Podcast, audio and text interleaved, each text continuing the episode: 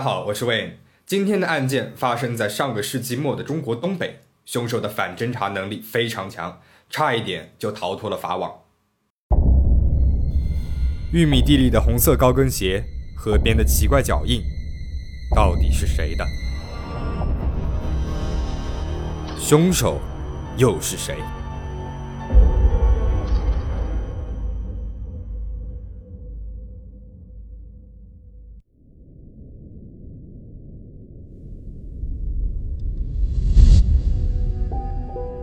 一九八四年七月二十六号中午，吉林省辽源市警察局接到了一个报警电话，一位老乡说，在自家的玉米地旁边看到了一具女人冰凉的身体。警察和法医迅速赶到了现场，这里呢位于辽源市南郊的渭金河中段，人迹罕至，空气当中还弥漫着一股汽油的味道。现场有两处燃烧的区域，一处直径约两米，周围的草都被烧焦了，女人就是在这里被发现的。那再往南三米的地方，就是报案老乡家的玉米地了。紧挨着玉米地的是旁边另一处面积更大的燃烧区域，灰烬当中还有一些没有烧完的衣服的残片。在这片燃烧区域旁边，警察还发现了一只红色的高跟鞋和几个形状奇怪的脚印。由于当时还没有采集足迹的技术，警察只好拿着高跟鞋与脚印一一对比。高跟鞋的鞋跟比较特殊，呈前平后曲的马蹄状，与案发地点的脚印形状是完全吻合的。警察很快得出了结论，脚印它来源于这只红色的高跟鞋，而高跟鞋的尺码正好又与受害者的脚的尺寸是相符合的。进一步勘查之后，警方在距离燃烧点二十米多外的地方又发现了另外一只高跟鞋。通过对比周边的脚印的痕迹，还原出了受害者生前的活动轨迹。受害者沿着渭金河的北岸往南走，汤水是渡过了小河，来到了南岸。在玉米地的附近停了下来，并在这个地方呢徘徊了一段时间。这片区域里面只出现了受害者的脚印，没有别人的脚印了。那么他是一个人来到这里的吗？就在警方疑惑的时候，尸检有了结果了。受害者死于七月二十五号晚上十一点左右，气管内有红色的炭末，全身烧伤面积达到了百分之八十以上，身体和头部均未见明显的伤痕，也就是说他是被活活烧死的。案发的渭津河是东辽河的支流，最深之处不过半米，水流较缓。河的两岸呢是十几米长的沙石河滩，案发地点就在渭津河河边没有几米的地方。受害者甚至来不及跳水就被活活的烧死了。可以想象当时的燃烧速度之快，火势之猛。根据空气当中弥漫的汽油味道以及两片燃烧区域的大小，警方判断助燃剂应该是五公升左右的汽油。如果是自杀的话，案发现场附近并未发现盛放汽油的容器；而如果是他杀的话，那凶手的脚印又去了哪里了呢？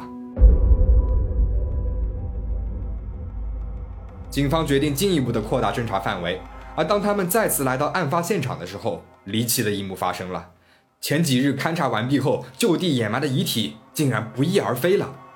大家可能会有疑问了。为什么警察办完案不把遗体带走，而是选择掩埋在案发地点呢？这里呢要跟大家讲一下当时中国的大环境。辽源市地处中国的东北部，一九九一年的时候呢才刚刚变为地级市，经济呢是非常落后的，公安部门的办案条件呢也是很有限的，不具备把遗体运走的条件。所以对于这种不清楚受害者身份的遗体，一般呢都会挖一个坑就深埋起来了。那么遗体是怎么不见的呢？会不会是凶手害怕事情败露了，把遗体给偷走了的？来不及多想，警方迅速展开了地毯式的排查，最终在距离案发地点附近的玉米地里面找到了遗体。原来是附近的野狗闻到了味道之后，把尸体从地下拉了出来，拖走了。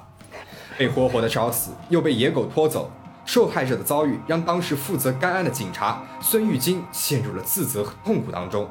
他立下了军令状：如果找不到真相，自己就辞职。此时，寻找尸源的工作有了进展了。有个当地的年轻男子报案说，自己的姐姐赵小莲已经是失踪五天了。根据他的描述，赵小莲的身高、年纪与魏金河发现的这个女人十分的相似。随后，年轻男子更是一眼就认出了那双红色的高跟鞋，正是自己的姐姐失踪当天所穿的。那，根据他的回忆，与姐姐的最后一次见面是一九八四年的七月二十五号。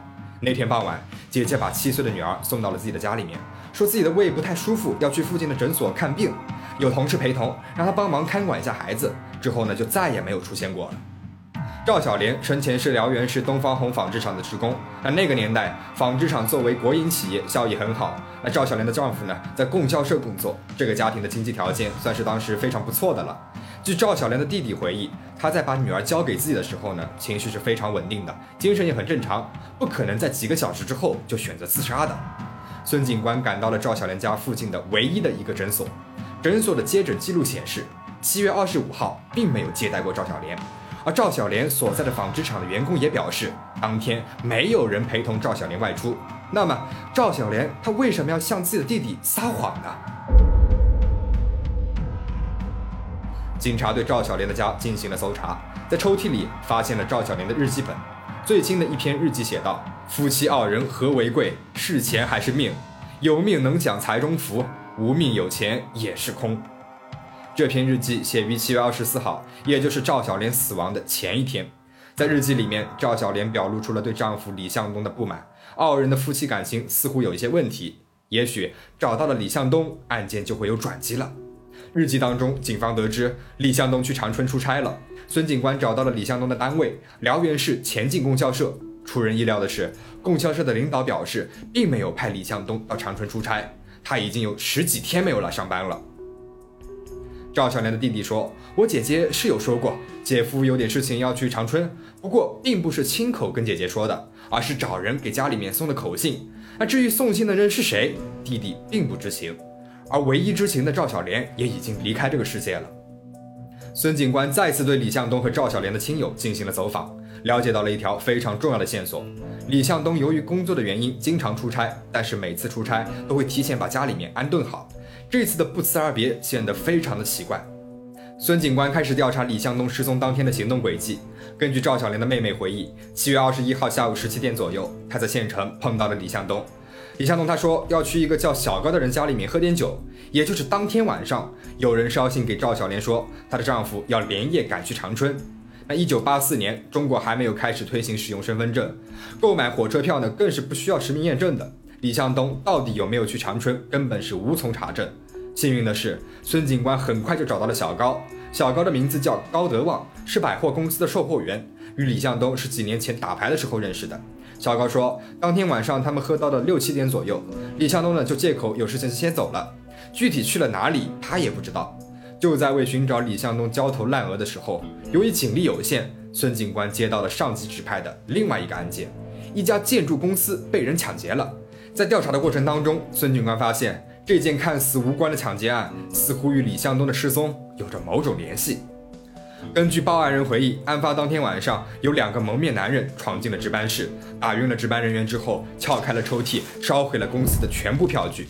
孙警官隐隐觉得奇怪，没有丢失任何财物，犯罪分子他似乎就是冲着销毁票据来的。出了事的向阳建筑公司是出了名的管理混乱。三月份的时候，他们刚刚丢了八吨钢材，难道这个抢劫案跟丢失的钢材是有关系的吗？那个年代的八吨钢材在市场上可以卖一万多元，相当于一个家庭十五年的收入了，可以说是一笔巨款。就在孙警官深入调查钢材丢失的情况的时候，与他一起办案的警察反映，自己的老婆上下班的路上被人跟踪了，而他的老婆正是向阳建筑公司的员工，这更让孙警官觉得这起案件并不简单。案子一个接一个，赵小莲被害至今没有头绪，李向东的行踪也一直没有消息，几条线索都断了。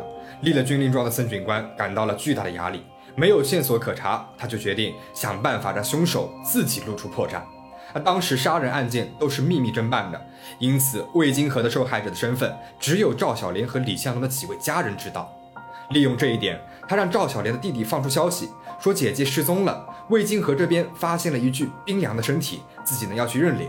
三天之后，赵小莲的妹妹在自家窗台上面发现了一封信，信呢是以李向东的名义写来的，说自己与赵小莲去广州了，让他们不要担心。结尾呢赫然的写道：看完把此信烧掉。凶手果然是按耐不住了，他想造成赵小莲还活着的假象，不让他的家人去认领。经过辨认，这份信并不是李向东的笔迹，但却是以李向东的口吻写的。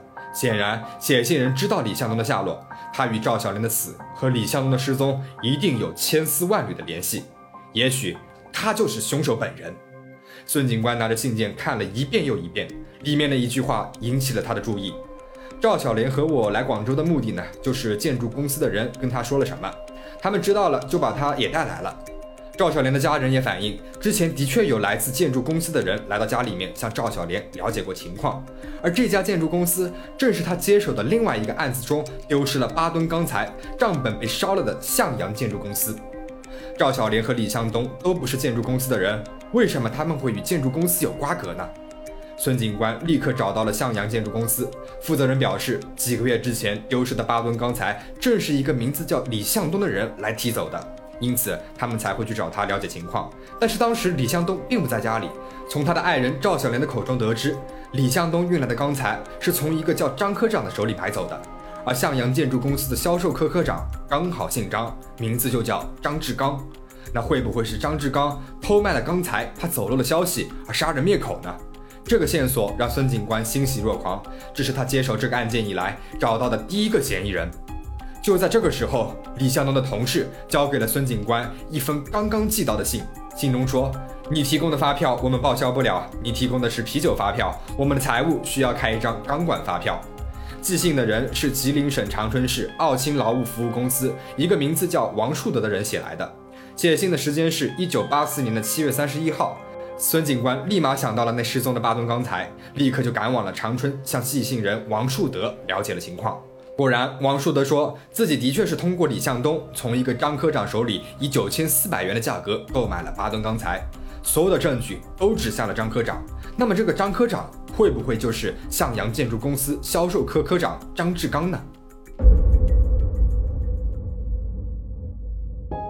孙警官想到，有人送口信给赵小莲说，李向东去了长春的那天晚上已经是很晚了，只有赵小莲和女儿在家里面，孩子应该也是见过这个送信人的。也许他就能够认出张志刚是不是到过自己的家里面。于是，孙警官把李向东平时的朋友和张志刚的照片放在了一起，拿到了孩子的面前。没有想到，孩子的视线是穿越过了张志刚的照片，定格在了另外一个人的脸上。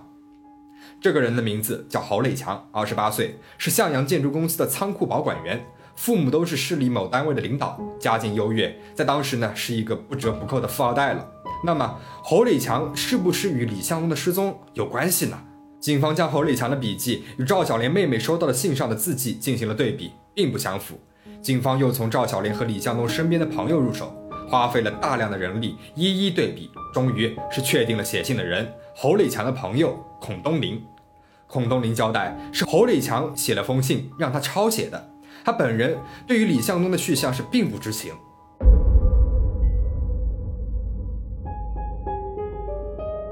终于是锁定了嫌疑人，警方马上抓捕了侯磊强。根据他的供述，信是张志刚让他写的，八吨钢材的提货单也是张志刚签字的。至于赵小莲的死，是张志刚担心赵小莲说出他们倒卖钢材的事情，就把赵小莲骗到了魏金河附近，准备灭口。张志刚在玉米地里面侵害了赵小莲，后来呢又把他掐晕了，往身上倒了汽油之后点了火，而他自己在点火之前就已经跑走了。审讯工作似乎开展的非常的顺利，侯磊强交代的事情经过和时间也完全对上了，案子呢是终于破了。参与办案的警察都很高兴，准备好好办个庆功宴。但是孙警官却隐隐感觉到事情似乎并没有那么简单。根据侯磊强的供述，张志刚侵害赵小莲的时候是用铁丝绑着赵小莲的手腕的，可是当时的尸检报告却显示，赵小莲的手腕并没有被绑的痕迹。同时，张志刚矢口否认倒卖钢材和杀害赵小莲的所有犯罪事实。孙警官再次对侯磊强进行了审讯。经过了几天的较量，侯磊强终于是放弃了抵抗，交代了真相。三月份，侯磊强和李向东、孔东林一起倒卖了八吨钢材。为了嫁祸给张志刚，他们就一起模仿了张志刚的字迹，签了出货单。所以，张志刚他其实与这件事情是毫无关系的。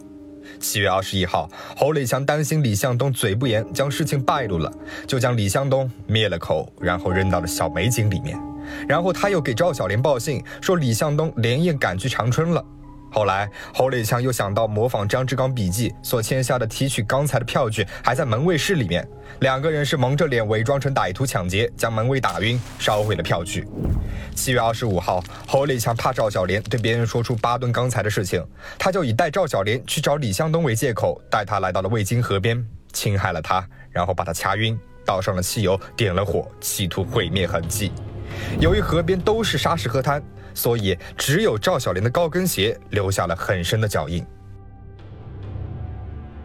侯磊强以为自己做的天衣无缝了，所有的证据都指向了张志刚，却没有想到他写给赵小莲妹妹的信件，最终还是暴露了自己。本身就家境优越的他，因为利欲熏心，背上了两条人命，最终是被判处了死刑。而整个案件一环扣一环的，在当时的条件之下，侦破难度非常大。如果不是警官孙玉金的坚持，也许凶手真的有机会逃脱法律的制裁。